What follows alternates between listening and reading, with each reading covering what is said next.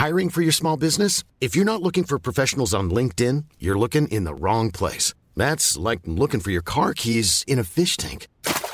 LinkedIn helps you hire professionals you can't find anywhere else, even those who aren't actively searching for a new job but might be open to the perfect role. In a given month, over 70% of LinkedIn users don't even visit other leading job sites. So start looking in the right place. With LinkedIn, you can hire professionals like a professional. Post your free job on linkedin.com slash people today. A lot can happen in the next three years. Like a chatbot may be your new best friend. But what won't change? Needing health insurance. United Healthcare Tri Term Medical Plans are available for these changing times.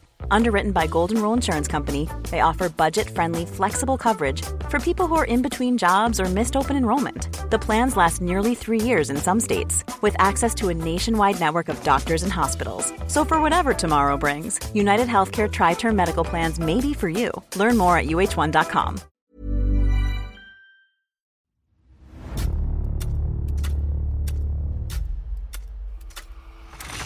La nota roja en la prensa.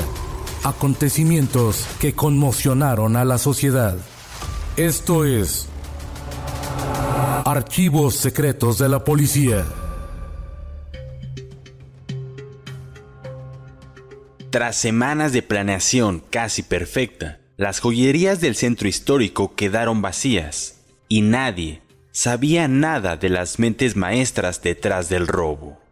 Esta es la historia de los ladrones polacos. La noche del domingo 10 de marzo de 1940 ocurrió un robo casi perfecto, como lo denominaron en ese momento, debido a las manos y mentes maestras de los maleantes que habían planeado, quizá con varios días o semanas de antelación, el golpe en el que habrían de vaciar los estantes de la joyería La Princesa en el centro histórico del entonces Distrito Federal. La mañana siguiente se dio la notificación a las autoridades y al realizar un análisis más minucioso de la escena del crimen comenzaron a entender los pasos de todo el plan siniestro.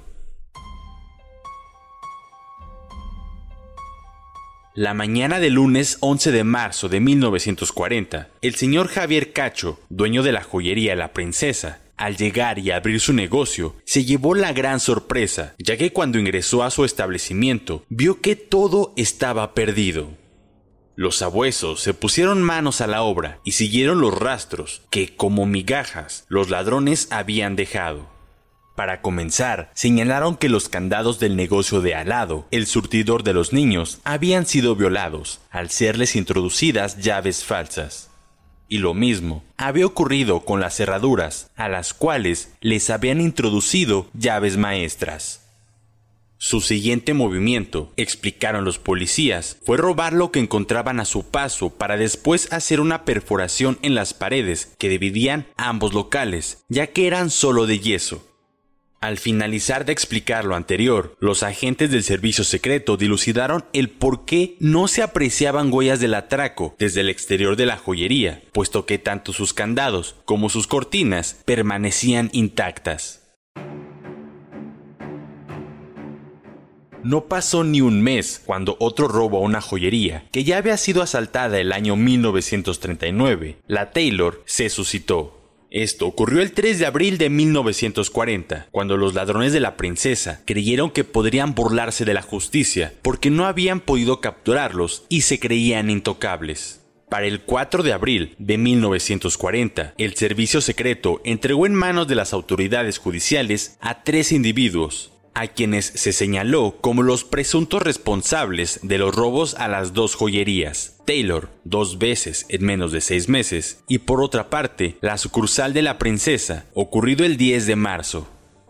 Fueron tres sujetos cuya nacionalidad finalmente se supo era polaca. No obstante, afirmaban haberse nacionalizado norteamericanos y lo más curioso fue dilucidar que no se trataba de franceses y españoles como en un principio se había conjeturado. Uno sobresalía entre los otros y a este lo consideraron un cabecilla. Era de llamar la atención, pues utilizaba tres nombres diferentes. Era conocido como José Ferrer, pero también como José Labat, y asimismo se autonombró Isaac Friedman. Los otros dos tipos respondían a los nombres de Bernardo Grossman y Jimmy Pinkweiss. pudo considerarse como un triunfo para los sabuesos. No obstante, todavía quedaba un largo trecho para que realmente pagaran por su vil crimen.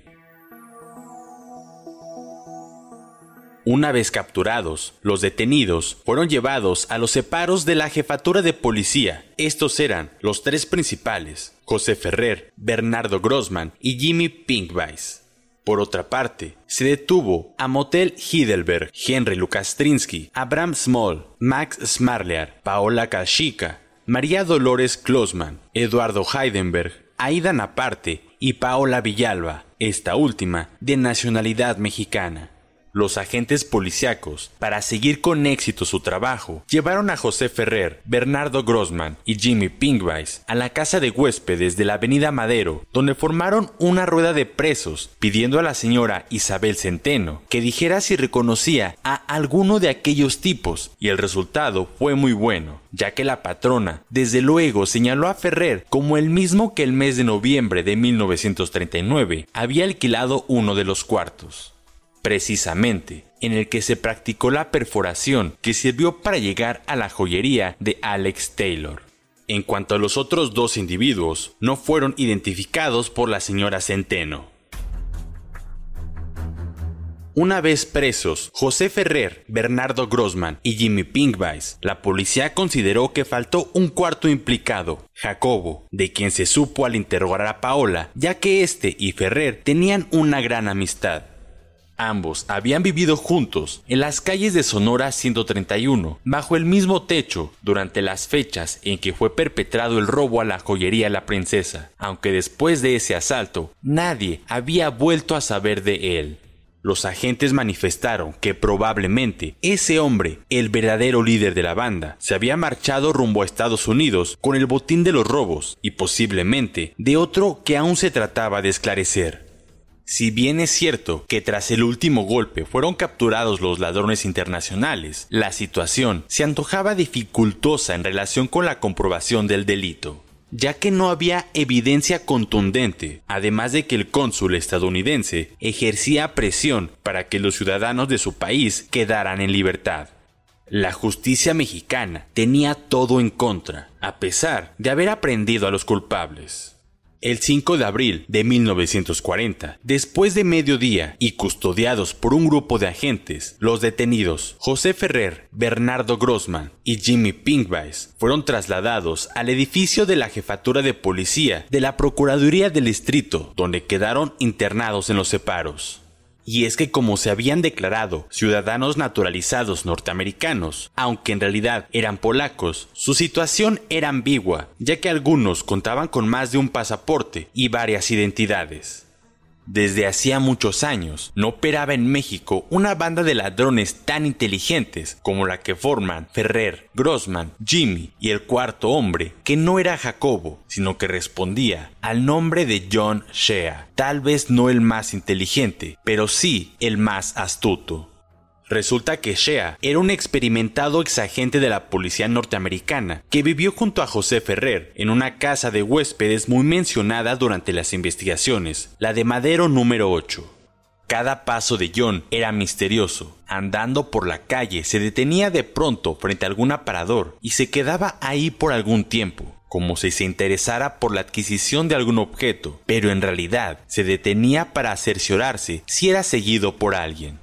Este hombre hizo un plano de la avenida Madero y en él estaban todas las joyerías importantes de dicha zona. Finalmente, a los pocos días de la detención de sus secuaces y tras el robo de las joyerías, John Shea se fue de la Ciudad de México y sus cómplices lograron burlar la justicia.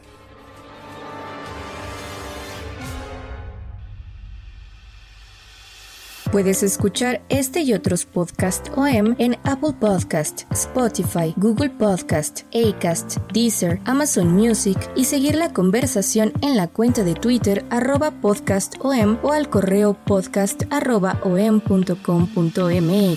Esta es una producción de la prensa y el Sol de San Luis para Organización Editorial Mexicana.